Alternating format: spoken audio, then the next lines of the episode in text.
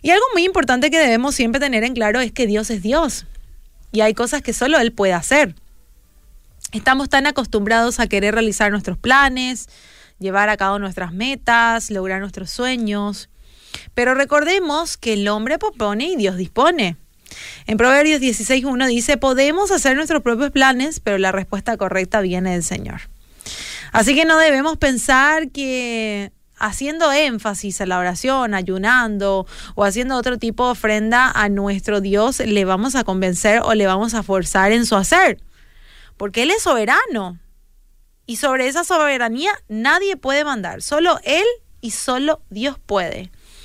En Proverbios 16.9 la palabra nos dice, podemos hacer nuestros propios planes, pero el Señor determina nuestros pasos. El hombre ha podido crear maravillas, las comunicaciones, los medios de transporte, remedio para enfermedades, pero solo hay un Dios. No olvidemos pedir que se haga su voluntad y no la nuestra. Cuando oremos vamos a pedir hacer su voluntad de nuestras vidas y no olvidemos de su soberanía. En Nehemías 9:6 la palabra nos dice, solo tú eres Señor. Tú hiciste el firmamento, los cielos y las estrellas. Hiciste la tierra, los mares y todo lo que hay en ellos. Tú los preservas a todos y los ángeles del cielo te adoran. Cuánto amor, ¿verdad? Y a lo mejor de todo es que ese poderoso, soberano y magnificente Dios nos ama.